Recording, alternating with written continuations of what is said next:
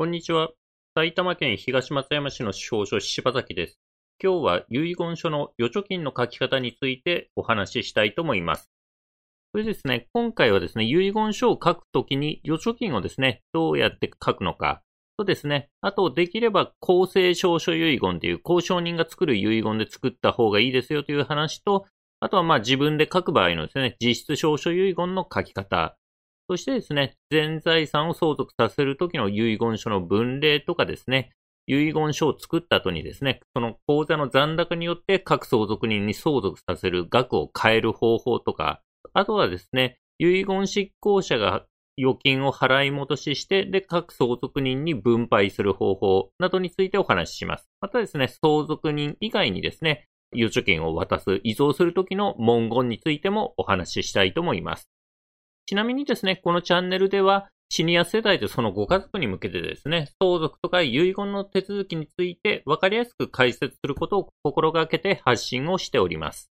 では本題に戻りまして、例えばですね、父郎さんという方がいてですね、父郎さんという方がいて、預貯金を持っていたとします。そして、父郎さんの家族がですね、妻の松子さんと長男一郎さん、そして長女武子さん、この3人だったとします。妻と長男と長女ですね。そして、七郎さんがですね、この自分の持ってるですね、預貯金について遺言書を作りたいと思ってたとします。で、その書き方ですね。で、遺言書の書き方、預貯金の書き方の例として、基本形としてはですね、例えばこんな文言になります。遺言者は遺言者の有する次の預貯金を遺言者の妻、鈴本松子、何年何月生まれに相続させると。で、まあ、1番として、何々銀行東松山支店の普通預金の口座番号何番ですと。で、2番として、何々銀行東松山支店の定期預金の口座番号何番ですと。そして3番、ゆうちょ銀行通常貯金記号〇〇番号何番。こんな感じで預貯金を特定して書きます。で、あとはですね、例えば遺言者はですね、本遺言の遺言執行者としてマツコを指定すると。まあ、こんな感じで遺言執行者を書いとくとですね、遺言執行者、相続が起こってからですね、その遺言執行者が金融機関に行ってですね、その遺言執行者だけの実印と印鑑証明で払い戻しができるという金融機関が多いと思います。この遺言執行者指定してないとですね、場合、金融機関によっては相続人全員のですね、実印の押印と印鑑証明書を要求されるかもしれないので、預貯金が相続財産にあるときは遺言執行者を指定しておいた方がよろしいかと思います。細かく見ていくとですね、まずはですね、この遺言者は遺言者の有する次の預貯金を遺言者の妻、誰々、マツコに相続させる。こういう文言を書くんですけども、相続人に対してはですね、推定相続人、七郎さんの配偶者とか子供ですね、推定相続人については、相続させるという文言を使うのが一般的です。推定相続人に対しては相続させるという文言を使うとお考えください。そして、相続人以外にですね、渡したい場合は、遺贈するという文言を使ってください。ね、遺言者の有する次の預貯金をですね、誰々に遺贈する、遺贈するという文言を使うと。そして、その預貯金のですね、金融機関名とかですね、支店名、口座の種別ですね、普通とか定期とか、そして口座番号で、まあ、特定するんですけども、これはですね、通帳を見てですね、正確に記載してください。正確に記載しないとですね、相続手続きに支障が出る可能性があるのでですね、通帳などを見て正確に記載します。そして、遺言書を書くときですね、残高は書かないようにしましょう。まあ、残高はですね、どっちみち今後生活していく上で増減があると思いますし、また残高を書いてしまうとですね、その預金のうちの、この書いた残高分しか相続させないという解釈をされるかもしれませんので、残高は書かないようにしましょう。で、預金と貯金とですね、あるんですけども、どう違うのかという話をしたいと思います。まず貯金っていうのはですね、ゆうちょ銀行、郵便局のですね、そのゆうちょ銀行とかですね、農業協同組合、漁業協同組合などは貯金という文言になってます。で、それ以外の金融機関ですね、銀行だとか、信用金庫、信用組合、労働金庫などは預金という表現を使っております。で、これはですね、数値を見てですね、それに書いてある通りに遺言書にも書くという風にします。貯金と書いてあったらですね、貯金って遺言書にも書くし、通帳に預金と書いてあったら預金と遺言書にも書くと。そして、両方を含む預金と貯金をですね、含む表現にしたいときは預貯金と書いておけばよろしいかと思います。で、預金とですね、貯金、もともと追い立ちが違うので呼び方が違うんですけども、まず貯金についてですね、江戸時代、もともと江戸時代ですね、個人ですね、一般の市民、一般の庶民はですね、お金を貯めるっていう風習がほとんどなかったそうです。で、明治時代の初めの頃にですね、個人がお金を貯めることをですね、推奨しようということで、郵便貯金が始まったという風になってます。個人がお金を貯めるのが貯金ということでですね、もともとは個人が対象なものがですね、えー、貯金というものだったと。そしてそれに対して預金ってのはですね、銀行ってのができたのもですね、明治時代の初めの頃だったんですけども、その銀行にはですね、預けられる最低額がですね、高かった、高額だったのですね、普通の個人はですね、なかなか銀行にお金を預けることはできなかったので、当時ですね、銀行に預金してるのは企業とかですね、商人だったということです。だからもともとですね、企業とか商人を対象としてたのが、まあ銀行で、まあ、その人たちが預けてるお金を預金と呼んでいたということです。なので貯金と預金はですね、元々の生い立ちが違うということになります。で、遺言書を書くときにですね、できれば公正証書遺言、交渉人が作るですね、公正証書遺言にした方がいいという話なんですけども、実質証書遺言、自分で書く遺言はですね、その書き方を間違えて無効になったりですね、まあ、内容が不明瞭で相続手続きに使えないケースもあったりします。また、一通しかないからですね、それがなくなっちゃうと、結局意味がない。また、相続人全員の遺産分割協議しないと相続手続きができないという話にもなりかねないので、まあ、できれば公正証書遺言が望ましいということになります。まあ、できれば公正証書遺言、交渉人が作る公正証書遺言で遺言書は作ってほしいということになりますけども、どうしても自分で作る遺言、実質証書遺言にしたい場合はですね、今、法務局にですね、預けられる制度、実質証書遺言を法務局に預ける制度もありますので、それを使ってもらった方が、望ましいということになります。法務局に預ける遺言だとですね、その遺言書がデータ化されますので、亡くなるという心配がありません。で、相続が始まった後のですね、家庭裁判所の兼任という手続きも省略できますので、まあ、できれば法務局に預ける実質証書遺言、法務局に預ける制度を使ってもらいたいと。で、まあ、それも使わないということであれば、まあ、最終的にはですね、まあ、普通の実質証書遺言という話になります。で、その実質証書遺言、自分で書く遺言を作るとき注意点はですね、まず全文を辞書すること。もう遺言書全部を自分で書くこと。そして日付を辞書すること。日付を自分で書くこと。氏名を辞書すること。まあ、署名することってことですね。で、押印すること。これが要件になっているので、これを守らないと無効な遺言として使えないという話になります。で、実質証書遺言なんですけども、全文を辞書することっていうのはですね、今、法律が改正されまして、財産目録の部分はですね、ワープロ打ちとかパソコンで作っても良いことになりました。ただし、目録部分には署名と押印が必要になりますので注意してください。まあ、基本的にはですね、まあ、全部自分で書いた方が安全かとは思います。そして日付を辞書すること、日付を年月日をですね、正確に記載してください。これが不明瞭だと、後々無効な遺言となってしまうかもしれません。そして氏名を辞書することっていうのは、基本的にはですね、戸籍の通りにですね、正確に書いてもらった方が望ましいと思います。そして、押印するときですね、一応法律上は認め印でも構いませんけども、ご本人が作成したというですね、証拠になるようにですね、実印で押した方が望ましいということになります。押印はですね、できれば実印を使ってください。では、今度、全財産をですね、相続させる遺言。まあ、預金とか不動産とかですね、細かいことは言わずにですね、全部を相続させる遺言っていうのはどんな感じで書くかですね。例えば、遺言者は遺言者の有する全財産を遺言者の妻、松子、何年何月生まれに相続させると。で、遺言者は本遺言の遺言執行者として前期末子を指定するということで、で、日付を書いて、まあ、名前を書いて押印をする。まあ、自分で書く場合の遺言ですね。まあ、自分で書く場合は全部手書きで書くということになります。まあ、このようにですね、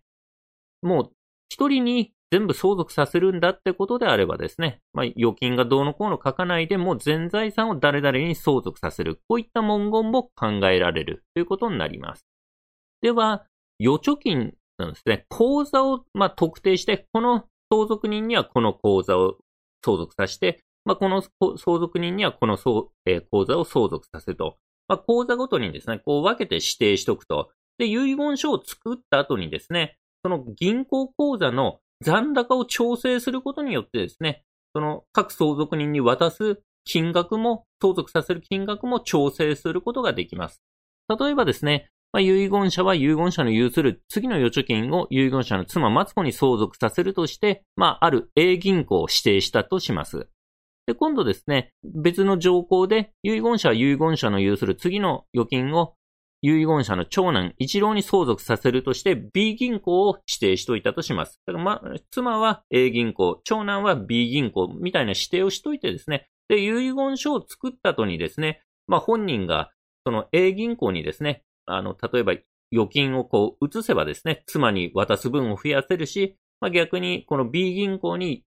A 銀行から B 銀行にですね、お金をいくらか移せばですね、その分、長男に渡す分を増やせるというふうにですね、その残高を調整することによって相続する金額を変えることができます。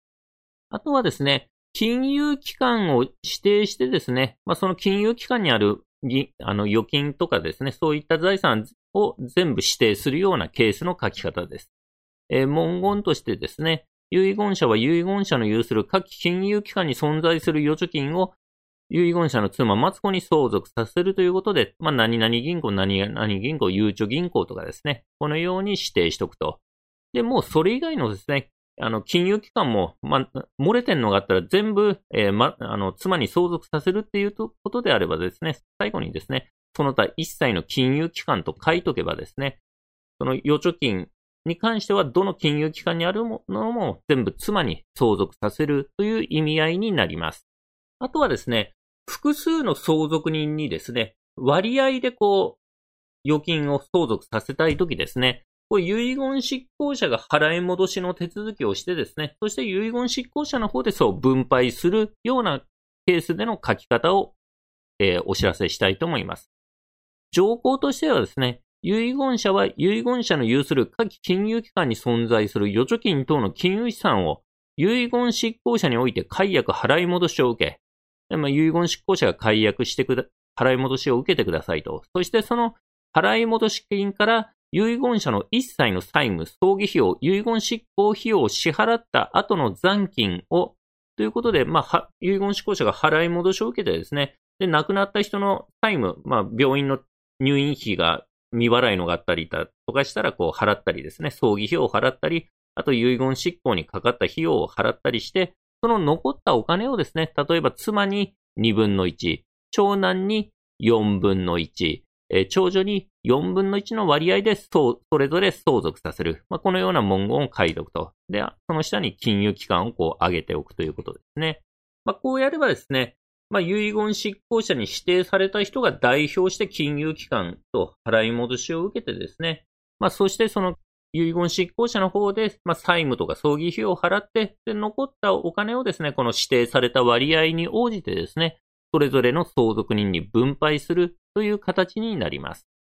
では次ですね、預貯金を相続人以外に渡したいとき、遺贈したいときの書き方ですね。条項としてはですね、遺言者は遺言者の有する次の預貯金を遺言者の老い、鈴本春夫、えー、生年月日書いて、で、住所、東松山市、東町何々に遺贈するということで、こう書きます。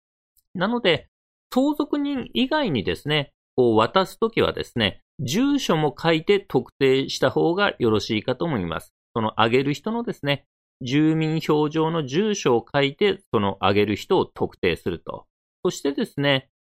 まあ、遺言執行者をこう、まあ、例えばその同じ人、春尾さんを指定しといて、そして遺言執行者、遺言者は遺言執行者に対し、預貯金、株式、その他相続財産の名義変更、解約、払い戻しの権限を授与すると明記しておいた方が望ましいかと思います。相続人以外にですね、遺贈するとき、まあ、遺贈するときですね、遺贈するときは遺言執行者にですね、預貯金の名義変更、解約、払い戻しの権限を授与するというふうにですね、遺言書に書いておいた方が望ましいかと思います。で、その理由なんですけど、民法のですね、1014条のですね、3項ってのにですね、その相続人にですね、渡すときは遺言執行者がですね、その預金の払い戻しの手続きできますよってのが定められているんですけども、これ相続人に相続させる、預貯金を相続させるときの文言なので、遺贈するときはですね、この民法のその条文がですね、該当しないと解釈されるあの可能性が高いと思うので、そうするとですね、遺言書に遺言執行者が払い戻しできますよと書いておいた方がですね、金融機関の方で、じゃあ、遺言執行者だけが反抗せば払い戻しができるという取り扱いにしてくれる確率が高まると思います。なので、1004条見ていくとですね、まず2項でですね、えー、共同相続人の1人または数人に承継させる、特定の財産を承継させる旨の遺言ってのはですね、まあ、この預貯金を相続人の誰々に相続させるみたいな遺言なんですけども、この場合はですね、この預貯金債権である場合は、遺言執行者は、その預貯金のですね、払い戻し請求とか解約の申し入れができると民法で定められてるんですけども、それは相続人に相続させる旨の遺言の時なので、相続人以外に遺贈させるっていう話になるとですね、まあ、この条項で遺言執行者がですね、その預金の払い戻しできないという話にもなりかねないので、遺言書にですね、遺言執行者は預貯金の払い戻し解約等ができますよと書いといた方が無難であるということになります。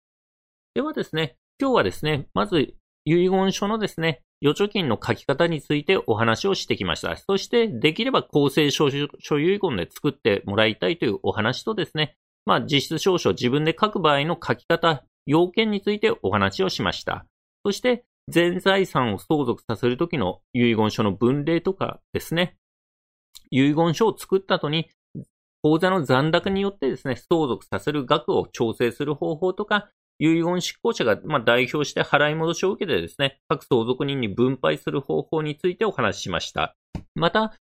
相続人以外にですね、遺贈するときの、ま、遺言書の分類、まあ、注意点などをお話ししてまいりました。えー、司法書士柴崎事務所ではですね、不動産の相続登記とかですね、預貯金の相続手続きにまた、遺言書のですね、作成支援に関するですね、業務を受けたまっております。初回相談料は無料ですので、必要に応じてですね、お電話またはホームページからご予約いただければと思います。ホームページのリンクはですね、概要欄に貼っております。埼玉県東松山市の司法書士柴崎でした。ご視聴ありがとうございました。